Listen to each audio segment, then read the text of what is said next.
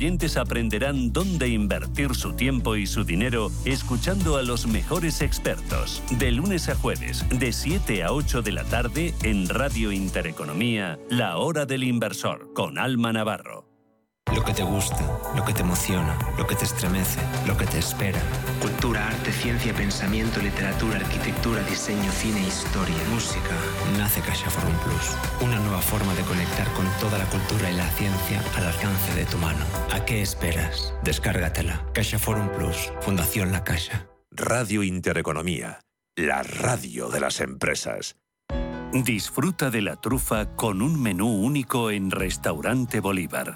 Durante los meses de enero y febrero podrás degustar siete platos especiales donde la trufa es la protagonista. No esperes más y llama ya al 91 445 1274 o entra en restaurantebolívar.com para hacer tu reserva. Te esperamos.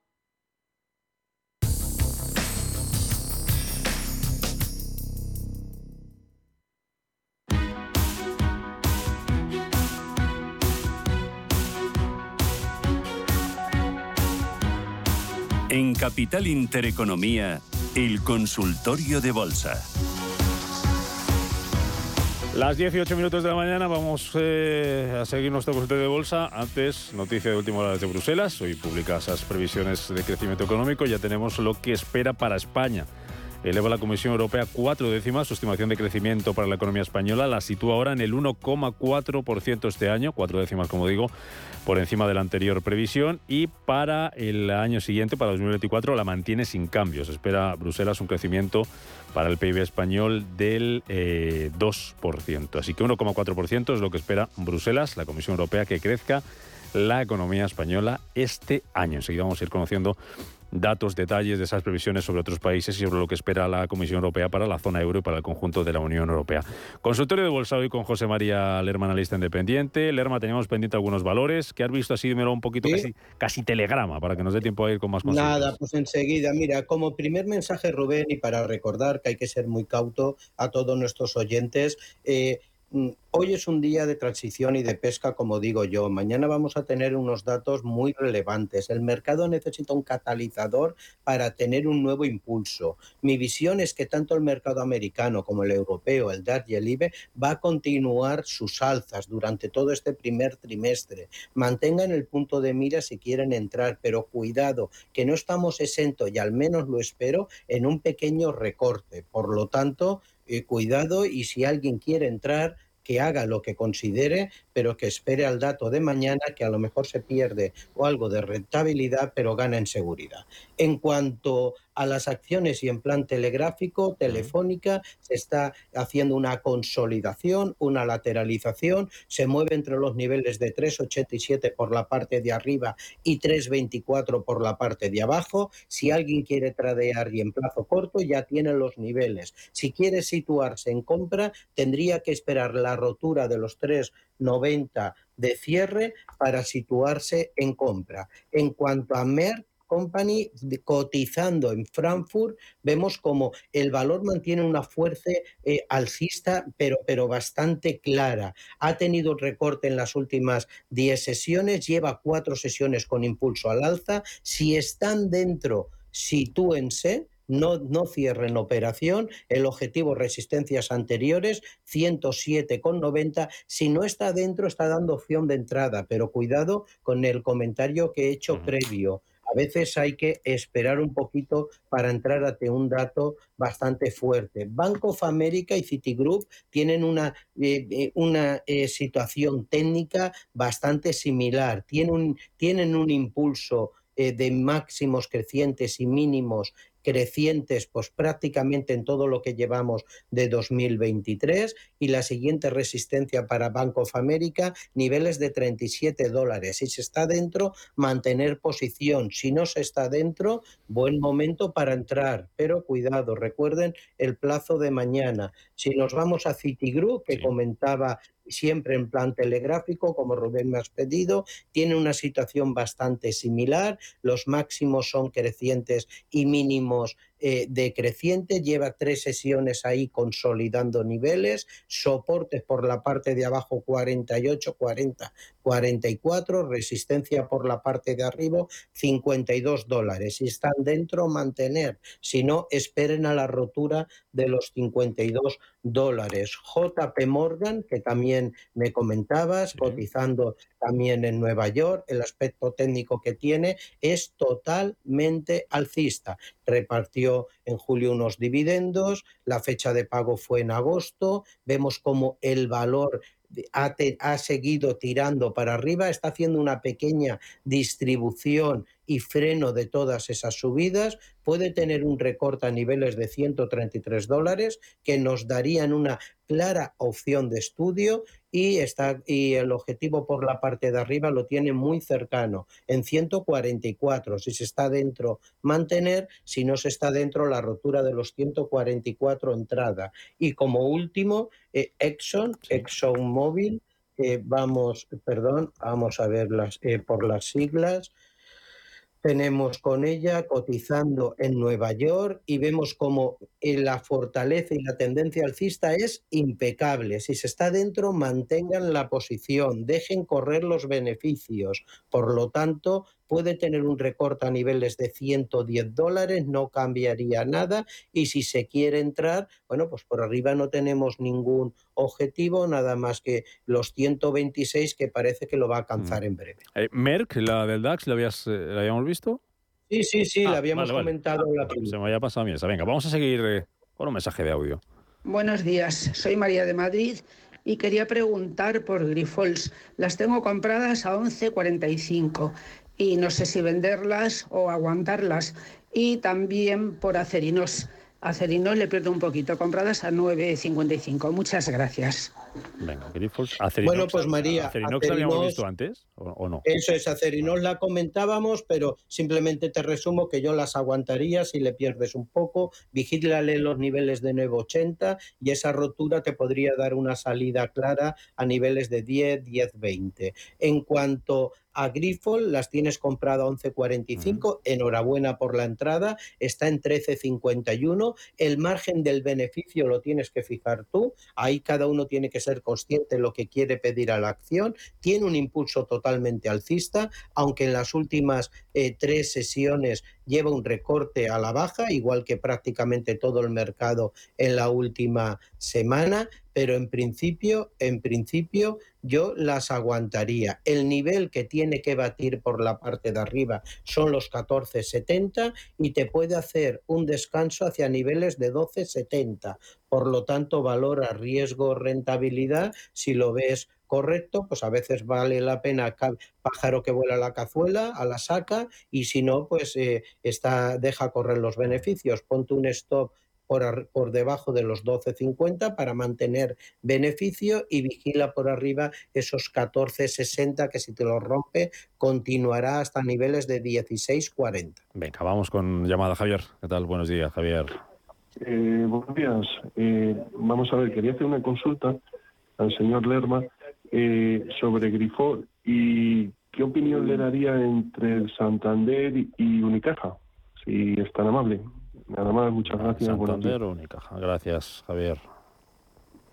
Bueno, eh, gracias Javier. Eh, por Grifón la acabamos de, comentar ahora mismo, precisamente, ¿vale? Y en cuanto a Santander y Unicaja, entidad financiera, las dos buenas, las dos para estar dentro. Cuidado con mañana que podemos tener un recorte. Yo espero un recorte a niveles de 8.900, 8.800, pero no llega. Por lo tanto, lo que uno espera no es lo que él hace el mercado. Santander tiene por la parte de arriba una resistencia en los 3,57, podría tener un recorte a niveles de 3,15, 3,16, que es donde lo estoy esperando, y es un valor para estar dentro de él. Unicaja que es la, novia, la nueva novia de, nuestro mercado español, pues desde su debut ha tenido un impulso muy, muy fuerte. Sus máximos los vimos pues hace unas sesiones en niveles de 1,26. Ahora está pues descansando un poquito esta subida, niveles de 1,10 y por lo tanto yo en cualquiera de los dos, si es para una inversión de unas semanas de este primer trimestre, cualquiera de los dos eh, son muy buenas opciones. Santander sabe banca grande, Unicaja banca un poquito más pequeña y, por lo tanto cualquiera de las dos son buenas. Unicaja si rompe los niveles de 1,10 le podría bajar a 1,05, 1,06 por lo tanto, yo sí que veo que va a atacar durante el mes de febrero los niveles de 1,25 y veremos si esos niveles pues, puede romperlos, que son los máximos anteriores. Venga, voy a leer un WhatsApp que tengo por aquí, alguno en espera, tengo varios. De hecho, eh, si entrarías en Almiral aprovechando los recortes, pregunta Juan, y Manuel, eh, OHL, a ver qué le puedes decir, si le ves recorrido al alza, Almiral y OHL. Bueno, vamos a ver. En cuanto al Miral, eh, yo no entraría aprovechando los recortes, pero hay que ver el perfil del inversor. Es que está haciendo una lateralización bastante clara al Miral, donde en gráfico diario vemos que el soporte lo tiene situado en los niveles de 8,71, 8 que los soportes está intentando postutear con ellos durante la sesión de hoy y la resistencia, que es donde nos está dejando, son 9,40. Esos son los niveles donde nos está diciendo que podemos trabajar el valor al menos de que haga un pullback para arriba, porque de momento vemos esta sesión, ha tocado el soporte, ha rebotado, al menos que haga un pullback para arriba, eh, siempre que vaya el soporte en bajada no entraría. El soporte si lo, si lo toca y tira para arriba como de momento está haciendo hoy, pues podría entrar, pero fíjese que le queda margen entre 8,90 y 9,40. Por lo tanto, ahí tiene que tomar sus decisiones. ¿Cuándo entraría en él? Cuando esta lateralización la rompiera la alza. Y por lo tanto, la rotura de los 9,70, 9,80, ahí sí que entraría con él al alza. En cuanto a OHL, que, no, que nos comenta, bueno, pues eh, ha, tenido, ha tenido su impulso alcista desde esos 0,40 a 0 a 0,56 que está. Yo no entraría en la acción, una acción que vemos que, que mm, tuvo tuvo meses atrás esa rotura de, del euro con mucha entrada de capital extranjero para darse la vuelta luego totalmente, la, técnicamente es bajista, por lo tanto yo no entraría. Sí es cierto que desde el 25 de octubre está haciendo un impulso que le ha llevado desde los 0,39 a los 0,56, pero ya le digo, yo no entraría dentro de ella. Y si me planteara entrar, esperaría la rotura de los 0,58 para arriba. Venga, eh, una más, una consulta más. Eh, ¿Tenemos algún audio? Venga. Hola, buenos días. Quería preguntarle al analista sobre las acciones de A y G. Las tengo a, como las compré ahora mismo después de perder mucho y no sé qué hacer con ellas, si venderlas o aguantarlas un poco más. Y también las de Santander las tengo a 380. Llevo mucho tiempo esperándolas también desde cuando empezó el COVID, que bajó mucho y no sé si llegará a 380 o no llegará. Bueno, muchas gracias por el programa. Venga, pues rápidamente, Santander, recordamos algo. IAG, eh, hay Jacinto nos pregunta por una posible entrada en IAG a través del YouTube. Y con esto nos vamos, Lerma. bueno, vamos a ver. Yo creo que IAG es un valor para, para estar en él. Hemos visto cómo como la aerolínea española ha, tenido una caída desde los niveles eh, tocando eh, prácticamente esos dos euros, por lo tanto, eh, él comentaba que iba perdiendo, yo la aguantaría totalmente. Fíjese en esos niveles de dos, donde va, pienso yo, a ir a volver a atacarlos y ahí plantea plantea decisiones con lo que quiera, pero yo las aguantaría. Y la otra, perdóname Rubén, era... Es Santander. Santander, bueno, ya hemos comentado mucho sobre la banca española. Eh, durante este trimestre hay que estar. Quizá durante el segundo trimestre también haya que estar. Luego eh, escucharemos a ver cómo va la mora y la morosidad, pero de momento los beneficios han aumentando. En teoría van a seguir aumentando. Un sector financiero con una ponderación en el IBEX que hay que estar dentro. Espero un recorte. A veces sí hay que buscar momento de entrada. Dice que los tiene, creo, he oído a 3,80 por lo tanto yo no desharía posición, tendría un poquito de calma y esperaría a este primer trimestre, una vez que es un sector que tiene potencial alcista para ver si le puede salir eh, con beneficios. En caso de que esos niveles de 4, 4, 10 que espero yo para el Santander no, no los consiguiera, pues ya toma decisiones. Pero de momento sector alcista y pienso que aunque tenga recortes puntuales hay que estar dentro. Bueno, vamos, recordando esas eh, previsiones de la Comisión Europea, esa mejora de la previsión de crecimiento para España cuatro décimas hasta el 1,4% este año, previsión también que mejora para el conjunto de la Unión Europea hasta el 0,8% y menor va a ser el crecimiento de algunas economías, como la italiana, que va a crecer 8 décimas, según estima Bruselas este año, Francia 6 décimas y la economía alemana, motor de Europa, apenas va a crecer un 0,2%. José María Lerma, cuídate mucho y hasta la próxima. Gracias, como siempre. Igual, muchas gracias a ustedes y mucha precaución.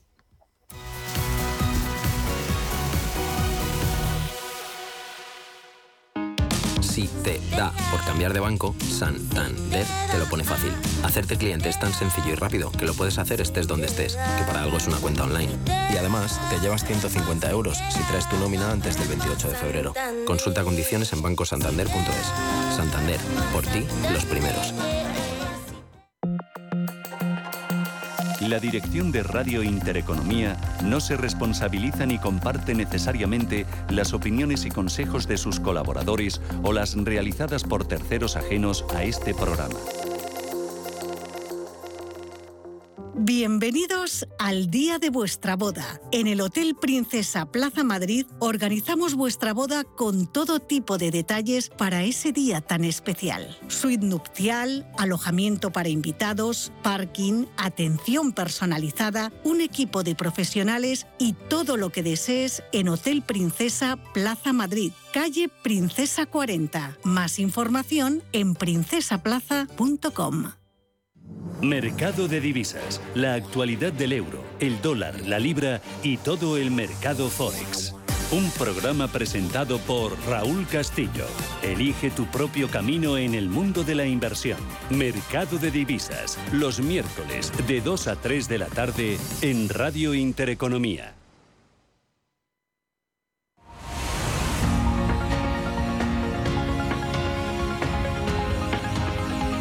El foro de la inversión en Capital Intereconomía.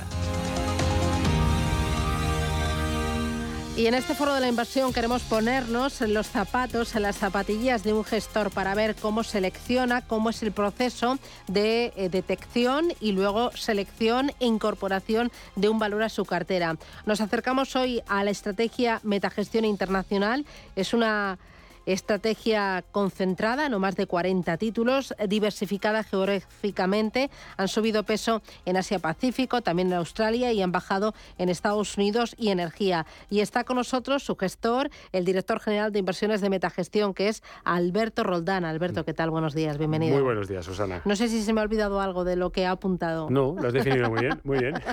Metagestión internacional. Y yo la última vez que estaba aquí, Alberto, le dije, oye, ¿por qué no me traes dos valores?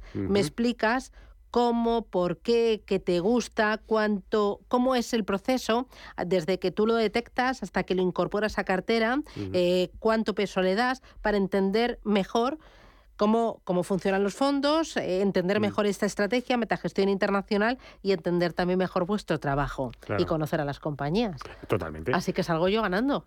Ah, pero siempre, siempre, siempre, porque al final una de las cosas buenas que tiene eh, la gestión de la renta variable y de la bolsa es que como hablamos de compañías, cuando descendemos al terreno de las empresas, eh, resulta agradable escuchar cómo funcionan los negocios, a qué se dedican, son muy educativos. Mm. además en nuestro fondo, que es tremendamente diversificado nos permite tener una disciplina de conocimiento tremendamente amplia, porque tocamos desde la parte más básica de la economía y de la, eh, del proceso industrial, como son las materias primas, como es la energía, hasta productos acabados, servicios, eh, pasando por mucho tipo de compañías con perfiles muy amplios y eso siempre yo creo que, que, enriquece mucho a no solamente a los inversores, sino también a los oyentes.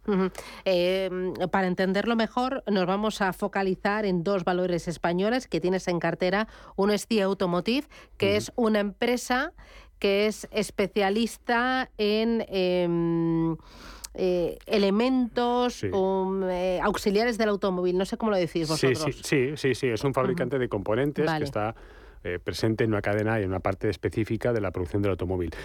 ¿Por qué comentamos estas dos compañías? Te recuerdo, ah, fue a colación de por qué siempre valores de extranjeros y no nacionales. Dije, no, hay una novedad tenemos dos compañías españolas en el fondo, y es cierto, ahora es el momento de hablar de ellas porque en aquel momento todavía no las habíamos hecho públicas. Eh, CIE Automotive, ¿por qué CIE? Nos parece que eh, el sector del automóvil, que ha sufrido muchísimo, todo el mundo lo sabe, el año pasado fue un año muy malo para los fabricantes, las ventas de automóviles estuvieron muy por debajo, seguimos estancados con el desarrollo del vehículo eléctrico, hay muchos impedimentos eh, legales, de desarrollo, de regulación, etcétera. Es decir, es un sector todavía complicado en el que nosotros, a pesar de que hicimos algunas incursiones temporales, eh, no lo vemos todavía con cierta claridad. Y, todavía pues, eh, arrastra detrás a una gran industria, ¿no? como es la de los componentes. Entonces, ¿qué es lo que dijimos? Bueno, pues vamos a irnos a aquellos que realmente puedan sufrir menos en este entorno, porque si el fabricante sufre, hay algunos eh, proveedores de materiales que o por la reposición o porque son eh, interesantes a la hora de reparar siniestros, etcétera, tienen una capacidad de sufrir menos. Y luego además le añadimos el componente que nosotros buscamos en nuestras empresas, que es calidad de gestión. ¿Qué hace CIE? CIE tiene tecnología, producto y servicio. Es una compañía muy diversificada, prácticamente eh, tres tercios de su negocio están en América, en Europa y en Asia Pacífico, principalmente en China y en India. Eh, ¿Da servicio a todas las grandes automovilísticas del mundo? Al 70% son los grandes fabricantes que tenemos en mente y el 30% son Tier 1 o lo que conocemos como fabricantes de primera línea. Y eso le hace estar tremendamente diversificado. No tiene una gran dependencia de una sola marca. Eh, mientras que hay muchas compañías en Europa, proveedores, fabricantes, pues imagínate, desde faros, sistemas de seguridad, detectores, semiconductores, etcétera, eh, creemos que es de las compañías que tiene menos dependencia de una sola marca. Es decir, si le va mal, por ejemplo, no me gusta citar marcas, pero en este caso lo podemos hacer. Si le va mal a BMW o a Peugeot o a Fiat, no sufren tanto. Sin embargo, hay ciertos fabricantes y proveedores que si le va mal a una de estas marcas, sí sufren más, porque tienen una gran dependencia en sus ventas de estos contratos. Y está muy diversificado y eso lo han conseguido gracias a su expansión mundial. Está diversificada en cuanto a mm, sus clientes, que están en todo el mundo, pero también es una empresa, aunque es de nacionalidad española, tiene fábricas en distintas partes del mundo. Sí, sí, sí. Eh, fabrica en la India para dar suministro a China y a un mercado muy grande no olvidemos, más de mil millones de, habitantes en la India. Está en México porque le permite además tener expansión a un mercado como es el mercado norteamericano en la parte de, componentes. Y por supuesto está en Europa, en, los, en la cercanía o en los centros de producción de vehículos que son Alemania, Francia y España. Vale, te gusta el negocio, te convence, pero ¿qué más eh, ves en la compañía? No sé si la caja, que da alta rentabilidad por dividendo, que está poco endeudada, em, el equipo gestor. Un poco de todo, sí. Lo último que mencionas es, vital porque la conocemos desde hace muchísimos años, nos transmite una grandísima tranquilidad y confianza eh, tener un equipo gestor que primero está desde hace mucho tiempo vinculado a la compañía, eh, lo llevan en su ADN es casi educacional la capacidad que tienen para transmitir a las nuevas generaciones que se incorporan al negocio los, los pilares básicos de, de, gestión. Es una compañía además que nos transmite una gran calidad humana y de cercanía. Y luego, bueno, pues el hecho de que es una empresa eh, que tiene mucha calidad en sus procesos de, gestión. ¿Qué hacen? Pues para que, la, gente lo ubique un poco. Los techos solares, hacen componentes de chasis, hacen componentes de frenos, eh, lo que es el powertrain de los, de los vehículos. Está presente en muchos elementos críticos, eh, la parte interior de los vehículos que llevan componentes de plásticos, etcétera, los exteriores, los frontales de los vehículos, hace hasta las plaquitas que, de las marcas que llevan en el exterior los coches. Es decir, cuando nos roban y nos quitan el nuestro, ¿quién nos lo repone? CIE hace todas estas cosas. Muy diversificada en cuanto a tipo de negocio, geográficamente, no tiene una gran dependencia de un solo, cliente, márgenes muy estables, eh, gran equipo gestor tiene un historial de generación de caja y de resultados creciente espectacular en prácticamente de su historia, 20 años, reúne todos los condicionantes y pensamos que frente a otros fabricantes tiene ciertas ventajas competitivas. Eh, valoración en bolsa, PER, eh, flujos de caja, eh, rentabilidad por dividendo. Puro value investing esta compañía, puro value, porque es de estas empresas que no está cara, eh, tampoco está especialmente barata, pero sabemos que los retornos que genera son suficientes. Nosotros no le pedimos a esta empresa duplicar el precio, sabemos que y somos conscientes desde que entramos eh, a niveles de 20, 21 euros el año pasado, pues ha llegado a estar en 28 y medio, casi 29. Nuestra valoración está algo por encima de 30 euros. Eh, ¿Le queda poco recorrido? Sí, pero merece la pena en un entorno que puede volver a ser volátil en cualquier momento estar protegido en estas empresas donde sabemos que, salvo que hay una debacle en el sector, vamos a estar eh, bien invertidos durante, durante el tiempo que estamos en la, empresa. ¿Cuánto pensa en la cartera? Eh, esta posición no llega al 2%, un poquito menos. Desde que tú ves un valor que dices, me gusta la compañía, conozco el equipo gestor, me convence los números, la valoración en bolsa, creo que debo incorporarlo. Hasta que lo incorporas, mm. eh, eso es rápido, eh, buscas tú el momento adecuado porque haya caído mm. en bolsa, em, porque tengas que sacar otro valor. ¿Cómo funciona ese proceso eh, de incorporación. Como sabes, y has mencionado muy bien anteriormente, tenemos 40 posiciones. No tenemos ni 41 ni 42, no, no, son 40. Si en algún momento puntual hemos hecho rotación porque han alcanzado precios objetivo, porque pensamos que la compañía tiene algo que nos ha dejado de gustar, eventualmente podemos tener algo menos de títulos en la cartera.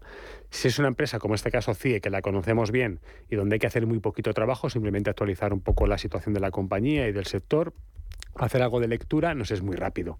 Es decir, si hay hueco y es una empresa de este perfil, entre una y dos semanas y, no más tiempo. Si es una empresa totalmente nueva en un sector nuevo, nos requiere un esfuerzo mucho mayor de aprendizaje, de lectura, de conocimiento.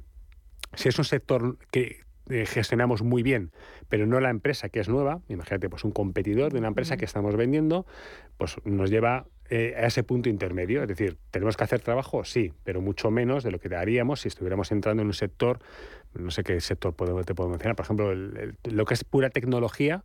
Imagínate el, sector de la ciberseguridad, que es un absoluto desconocido para mí. Ahí tendré que dedicarle muchísimo tiempo, meses, a, entender, a aprender, de leer eh, foros, compañías, modelos de negocio. Además, eh, todo está en inglés, que no es un problema, pero sí a veces te ralentiza un poquito más el aprendizaje, ¿no? Entonces, ese tipo de cosas, cuando digo inglés es porque son compañías que no están presentes en España, no porque sea una dificultad de idioma. Eh, esta es una de las compañías que tienes en cartera, otra de las españolas que tienes en cartera es Grifol. ¿Solo tienes dos españolas? Y tengo una tercera, que si quieres le dedicamos unos minutitos, eh, pero en Grifols es un caso muy particular, porque... Espera, dime cuál es la tercera. Icertis. Icertis, vale. Sí. Bueno, vamos con Grifols. Vale, Grifols, ¿por qué Grifols? Esta es una empresa un poco peculiar, ¿vale? Porque viene de lo que viene en los últimos años, donde ha perdido casi la plena confianza del mercado. Es un valor denostado, donde la gestión y, los gestores no lo han hecho bien, hay que reconocerlo. Han cometido errores importantes, de bulto, y eso le ha penalizado muchísimo la cotización. Cualquiera que se coja el gráfico a 10 años va a ver claramente pues, esa debacle que ha tenido en los últimos 5 o 6 años. Pero a partir de aquí nosotros hemos comprado la tesis, ahora sí creemos, real, de que la empresa está en una posición de poder invertir las cosas. Hay un nuevo CEO, hay una nueva gestión y a la familia se le ha dejado un poco, digamos, eh, haciéndole ver que tiene que introducir un cambio radical si de verdad le importa estar en bolsa y que las acciones caigan. Si le da igual, pues, evidentemente que sigan como sigan, ¿no? Pero nosotros sí que hemos comprado esa tesis y además porque hemos hecho números. Mira, para que te hagas una idea, en este año y el que viene esperamos que la compañía genere 1.500 millones de caja libre, ¿vale? 1.500 millones, que sobre una capitalización de 8.000, pues es un 19% de free cash flow yield, que es lo que el, inversor debería de recibir. Eh, si nos, ese es el escenario base. Si le va bien a la compañía, estaremos cerca de 2.000 millones. Y si le va mal, hará un poquito menos. Pero aún así, está convirtiendo más del 50% del EBITDA en caja. Y eso es un, digamos, una, una, seguridad importante para nosotros. Nos genera ese margen de seguridad que buscamos en las inversiones. Y luego, además, hay que tener factores en cuenta importantes. Dicen, no, la compañía está muy endeudada, sí, tiene muchísima deuda. político de eh, fruto de esa política de adquisiciones tan eh, exagerada que ha tenido recientemente. Pero el calendario de vencimientos no es muy, no muy, no es muy tenso. Eso va a permitir reducir la deuda en el balance y además tiene el compromiso firme de vender activos. Nosotros creemos que los van a vender. No sabemos ni qué cuantía ni en qué precios, pero los van a vender. Entonces, si generas caja, vendes activos y te desapalancas, la situación mejora notablemente. Y luego el mercado, los fundamentales del negocio de plasma están mejorando ostensiblemente. Está empezando a recolectarse mucho más plasma, se está pagando menos a los, eh, a los que la proveen de la misma. Es un negocio además que, tiene unas barreras de entrada eh, gigantescas. Em, entonces los factores fundamentales del negocio eh, que expulsaron un poquito a Grifols frente a un competidor como por ejemplo CSL, ahora están acercando. ¿Pero qué significa acercar? Que es un negocio donde se pagan múltiplos muy altos, 18 o 20 veces EBITDA, y Grifols ha llegado a estar a 10 veces EBITDA. Entonces, esa, eh, ¿hacia dónde va a ir la, acción? Seguramente a reducir ese gap no porque caigan los competidores, sino porque mejore Grifols. No, porque el año pasado fue muy malo para Grifols. Yo creo que fue uno de los peores ¿no? del ejercicio, con una caída del 50, te lo digo de memoria, ¿no? Del 50%. Eh, y llegó a estar casi cayendo en 65, si no recuerdo mal. Fue la capitulación. Fue la señal que nos levantó eh, un poco la vista para decir aquí pasa algo. Y vimos que efectivamente había un equipo gestor nuevo, había un compromiso, había va a haber un esfuerzo de comunicación mejor le, compramos eh, esa idea de la compañía de vender activos, porque hasta ahora el mercado no se lo creía, no veía cómo lo iba a hacer, no, no, definía la política, era muy oscura la comunicación, muy opaca. Y ahora creemos que sí hay un cambio. Entonces nos podemos equivocar, obviamente, y pueden seguir haciendo las cosas mal asumimos ese error. Eso es lo que pasa cuando ahora los oyentes estarán mirando Grifols y dirán, ah, pues me la compro yo. Claro, pero nosotros hemos diversificado la posición de Grifols en otras 39 empresas, con lo cual el riesgo de equivocarse es menor en nuestro fondo que compran Grifols. ¿Cuánto peso le has dado a Grifols? Aquí más. Aquí queremos tener un peso relevante. Ahora mismo tiene casi un 3% casi un 3%, y no descartamos que si el mercado nos da hueco pueda, pueda tener algo más de peso. ¿No te preocupa la excesiva dependencia del mercado americano? Porque esta es una empresa que tiene mucho de su negocio ahí en Estados Unidos. Sí, pero es un, es un mercado de 370 millones de habitantes, donde realmente pues, eh, vemos que hay oportunidades eh, buenas para crecer, para desarrollarse. Eh, aquí hay una recurrencia enorme porque el plasma eh, solamente por el factor de duración de la, vida, más el de las muertes accidentales, hace que sea de una recurrencia espectacular. espectacular. Eh, eh, lo que le venía mal era un confinamiento. Porque suena muy bestia decirlo, pero la gente se accidenta menos, tiene menos problemas de coches, de vehículos, de operaciones, etcétera. Y sin embargo, con la vida normalizada, el, el, uso que hacemos del plasma es mucho mayor. Entonces, en un mercado como el americano, donde además regulatoriamente estás muy protegido y favorece este tipo de compañías más que las trabas que te ponen de forma natural en Europa, nos parece que es un mercado para estar. Vale. Y luego me decías, hay una tercera posición española en metagestión internacional que es Icertis. ¿A qué se dedica Icertis? Icertis es una pequeñita empresa eh, española, eh, con sello español, pero es de esas empresas... ¿Qué es lo mínimo que compras de capitalización? Ah, pues depende de la liquidez que, tenga el título. En este caso no es muy elevada, pero hemos hecho un esfuerzo importante. La tenemos en el Fondo Nacional, la tenemos en el Fondo Internacional. ¿Por qué la hemos comprado? Porque es de esas empresas, esas joyitas que ves de vez en cuando donde hay una alineación tan grande entre la propiedad y la gestión que cuando lo lees en un libro dices, ah, qué, bonito, qué interesante, dame un ejemplo, pues te cuesta. Aquí es pleno. Entonces, es una empresa que va haciendo un programa de negocio y lo va cumpliendo sistemáticamente. ¿A qué se dedica Dicertis? Hacen consultoría estratégica empresarial eh, enfocada a la tecnología para empresas. Eh, hace desde procesos internos tecnológicos, como pueden ser por gestiones de intrawebs, eh, de, mm, gestiones de, de, procesos de compra. hacen muchísimas cosas. Lo interesante de esta empresa, ¿cuál es? No es lo que hace, sino que le pregunta a sus clientes qué es lo que necesitas. Y el cliente, cuando le da estas facilidades y ve que hay una respuesta por parte de la empresa, tiende a fidelizarse. Y la, y la fidelidad y la calidad del, del, servicio hace que perdure la relación. Entonces esto permite que la compañía tenga recurrencia en sus clientes y además está muy diversificada. ¿Tu forma de gestionar es value? ¿Tú te consideras value? Me considero value, pero no un talibán del value. Y eso o sea, no un deep value, como dicen ahora. radicalmente no. No, no, porque hay que ser muy ecléctico. Eh, yo creo que es, es, como la lectura, ¿no? Si solamente lees libros de ficción, pues bueno, pues te quedas ahí. Si solo lees libros de historia, pues también te pierdes otra gran parte de la lectura. Intentamos tener un punto de vista bastante amplio, pero evidentemente siempre en el fondo de las cosas tiene que haber value. ¿Y el valor qué es? Eso, detectar, por ejemplo, en una compañía como Icertis, lo que es la calidad del management. Eh, en una compañía como Grifols el cambio del management y el modelo de negocio. ¿Con qué? Con sus fortalezas propias intrínsecas que hace que sea un modelo difícilmente replicable. En el caso de CIE, igual, es un compendio de todo. Aquí, por ejemplo, metemos pues, valoraciones históricamente buenas, atractivas. Eh, ¿En algún momento ha llegado a no tener ninguna compañía española en metagestión internacional? Sí, hasta diciembre del año pasado no tenemos ninguna. Ninguna. No, ninguna. No, tenemos. Eh, no, pero no, no por nada en sí, sino porque realmente nos gusta tener el fondo diversificado. En el cambio que hemos hecho este año, que hemos pasado de tener menos peso en Estados Unidos a Europa, eh, entendíamos que Europa merecía esa oportunidad. Y hemos incorporado algunas empresas, entre ellas las españolas, pero por un ánimo de, no, no, de poner la banderita en cada país o tener todo el globo muy mapeado que queda muy bien en colores. No, no, no, sino porque realmente vemos oportunidades. Y luego, por ejemplo, duda que me surge, yo con un CIA Automotive, con un Grifols, con un Icertis o con una compañía europea entiendo que es más fácil conocer al equipo gestor mm. y tener una charla con él o acercarte incluso a su fábrica, a verlo. Pero, por ejemplo, que me dices, oye, incorpora a Nueva Zelanda. Sí. Ahí también eh, bueno, lo consigues. Tenemos el primer operador privado de petróleo en Colombia, que es una empresa que cotiza en, Canadá porque su equipo gestor es, canadiense, pero lleva toda la vida invirtiendo en el cono sur de, América, ¿no? Argentina y Colombia. Eh, hablamos con ellos sin ningún tipo de problema y tenemos inversiones en algunas mineras muy pequeñitas de oro en Canadá donde hablamos con el equipo gestor sin ningún problema. Es más, eh, moverse es caro. No es lo mismo ir a ver una fábrica de CIA aquí en España que ir a ver las minas en, en, Canadá o, en, o las placenes en, en, Colombia. Pero estamos invitados por el equipo gestor y si nos presentamos allí nos van a atender. O sea que eso no es un problema. Bueno, a la próxima me voy yo contigo y tomo notas ahí como buena plumilla. Alberto Roldán, director general de inversiones y de inversiones de metagestión. Enhorabuena por la selección, enhorabuena por la cartera y por los resultados. Muchas gracias. gracias y hasta pronto. Adiós.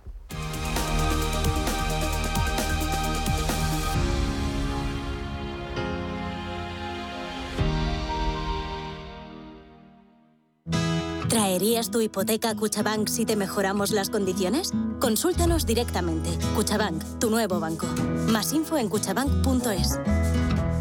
¿Quieres invertir en algo rentable y práctico? Hazlo entrando a formar parte de los exclusivos cursos de técnicas de hablar en público de Radio Intereconomía. Plazas limitadas, tres días a la semana durante tres semanas, en horario de tarde. 300 euros que te darán la excelencia. Una iniciativa de Radio Intereconomía para particulares y empresas. Llama y reserva en el 609 88 2218. Estamos en constante cambio. El mundo cambia, cambia nuestro entorno. Cambios que nos hacen reflexionar, cambios que nos hacen apostar por fórmulas diferentes. En la radio apostamos por el sector inmobiliario. Súmate al cambio con IDE Inmobiliario. Cada jueves de 11 a 12 de la mañana con Elena Fraile en Radio Intereconomía. Nos sumamos al cambio.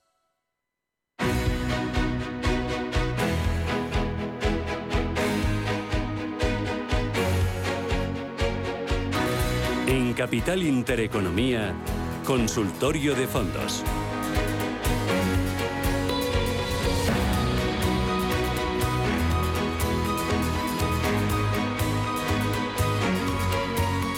Bueno, hoy se nos ha ido, se nos ha ido la mano, el tiempo y todo con Alberto Roldán, que ha estado aquí presentándonos algunas de las claves de su fondo Metagestión Internacional. Abrimos consultorio de fondos de inversión con Fernando Luque, editor de Morningstar. Fernando, ¿qué tal? Buenos días.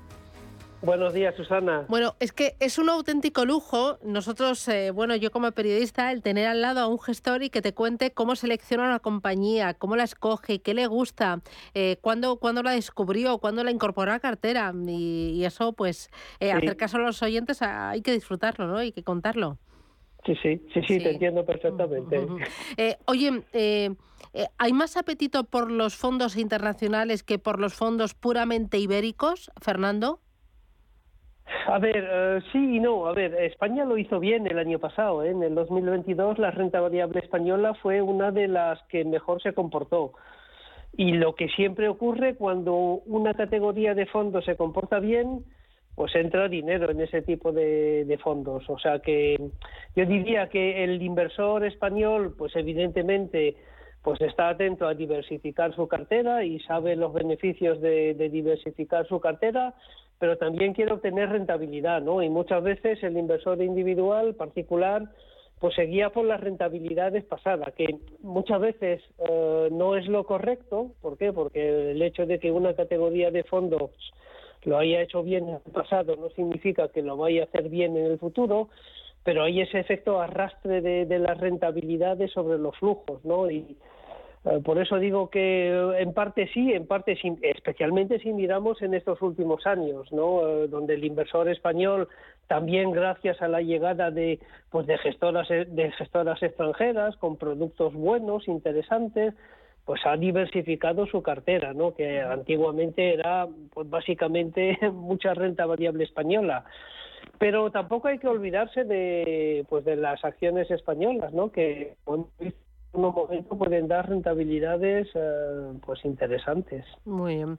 Eh, voy a ir con los oyentes 609 22 47 16. Antes, eh, fondos de gestoras españolas independientes que estén focalizados en España y Portugal. ¿Cuáles son los que mejor se están comportando? ¿Qué gestoras o qué gestores lo están haciendo bien este año?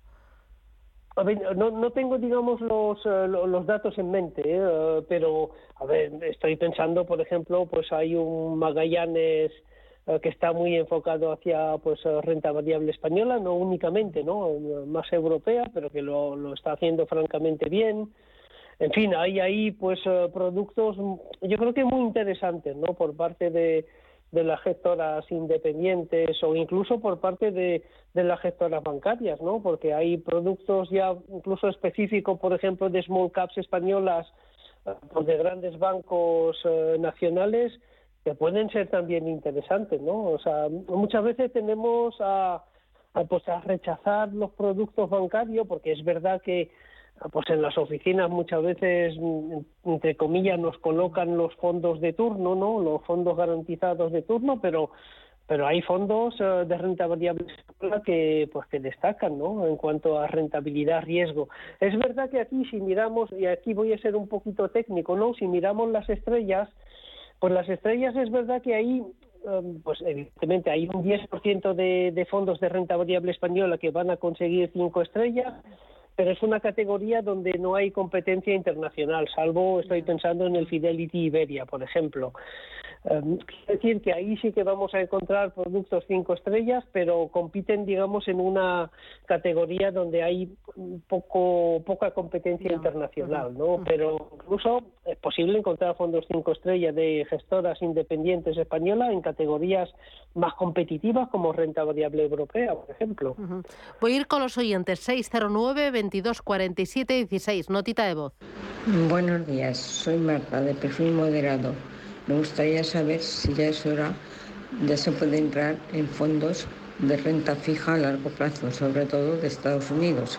Es para diversificar mi cartera de renta fija con otros fondos de corporativos y de corto plazo, sobre todo europeos, que ya tengo.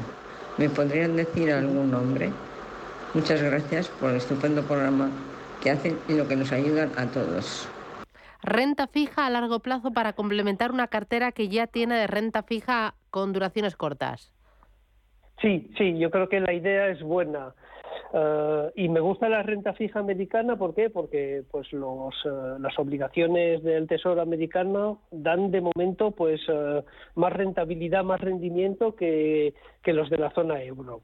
Es verdad que Estados Unidos está en un ciclo de tipos de interés más avanzado que el nuestro, por eso pues los tipos han subido más rápidamente y antes en Estados Unidos que en Europa. Y yo creo que, pues como yo creo que ya lo he dicho en el último programa en el que estuve, yo creo que vienen curvas, es decir, vienen uh, problemas a nivel de actividad económica.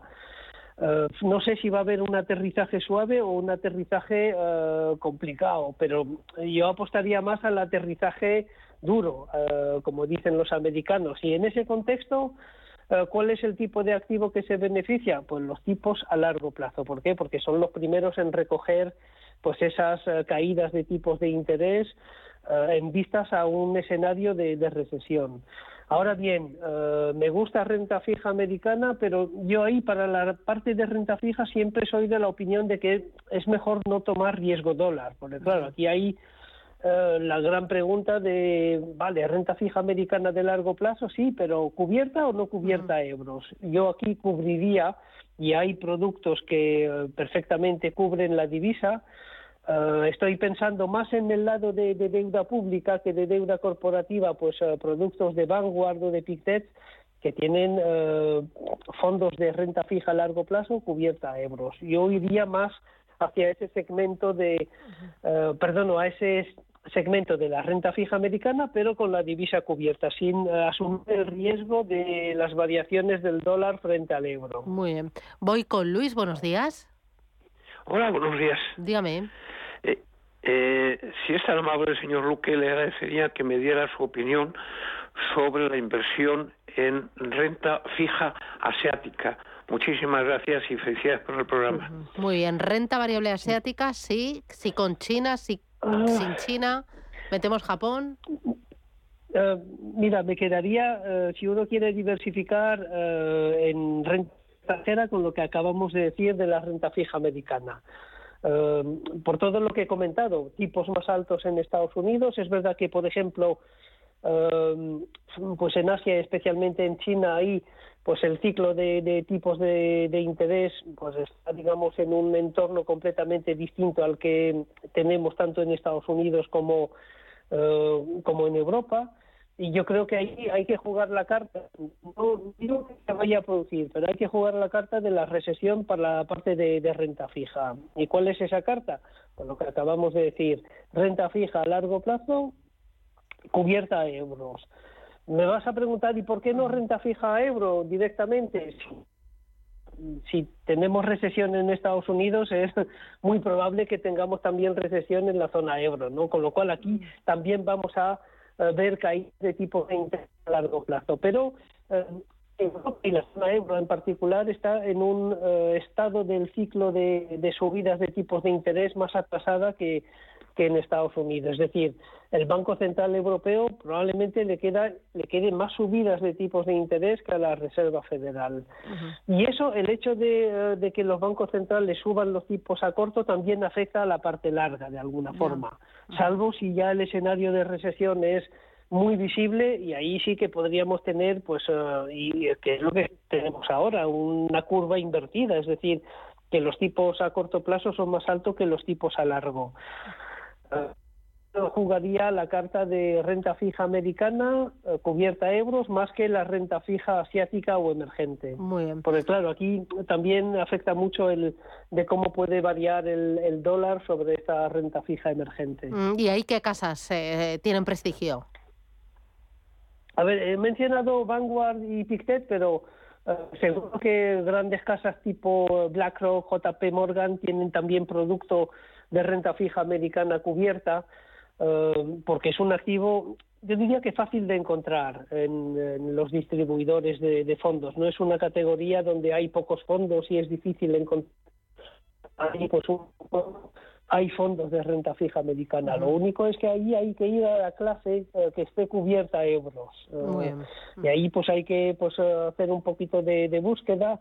Simplemente una pista en nuestro buscador, en Morningstar, eh, las clases que están cubiertas a euros las hemos reagrupado dentro de una categoría que llamamos renta fija otros. Entonces hay que ir ahí a buscar la clase cubierta a euros. Vale. Voy con otra nota de voz. Sí, eh, buenos días. Mi nombre es Carmen. Mire, quería preguntar por los siguientes fondos: Robeco Global Consumer, BGF World Technology y el fondo eh, Ad, Valor, Ad Valor Internacional. Muchas gracias. Muy bien. ¿Qué dices? Sí, a ver, eh, son buenos fondos. el Ad Valor Internacional, el Consumer de Robeco Aquí yo creo que hay que tener claro un poco cuál es el, el iba a decir el porcentaje de riesgo que uno quiere tener en cartera, ¿no? Eh, porque claro, uno puede ser digamos muy agresivo Pero claro, hay que tener en cuenta que pues los mercados desde el principio de año pues están eh, teniendo rentabilidades realmente extraordinarias. Es verdad que venimos de un año 2022 muy negativos, pero por ejemplo la renta fija, eh, perdón, renta variable europea está prácticamente en máximos eh, históricos. Entonces yo ahí, aunque sean buenos fondos, yo pues iría un poco con cuidado, ¿no? ¿Por qué? Porque yo creo que eh, hemos tenido ahí una recuperación francamente buena y yo esperaría, es una opinión personal, ¿eh? yo esperaría algún que otro recorte para entrar pues en este tipo de fondo. No podría decir si el de Robeco es mejor que el de Asvalor, yo creo que son que nos vamos. fondos perfectamente compatibles, incluso el de tecnología. Fernando Luque, desde Morningstar, gracias por la formación, gracias por las estrategias y los consejos. Cuídate mucho y feliz semana. Un abrazo. Adiós, Fernando. Igualmente, hasta luego.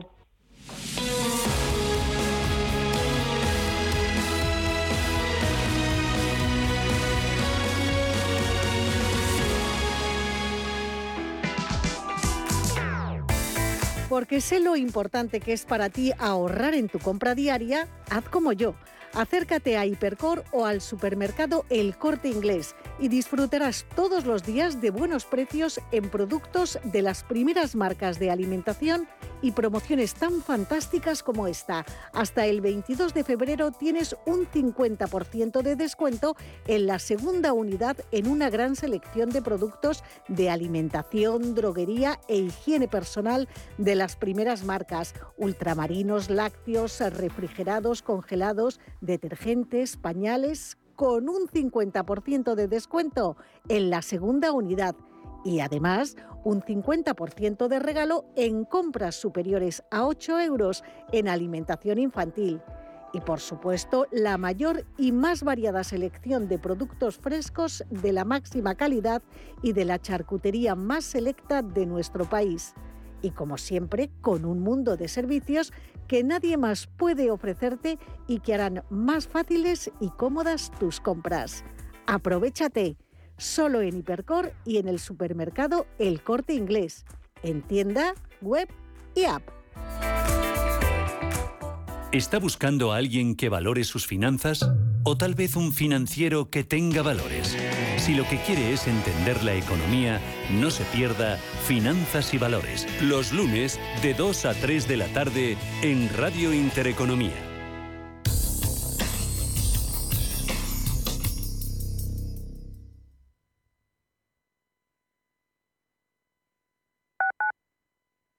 Cuando un gestor te habla con terminología compleja, es que no puede permitirse decir las cosas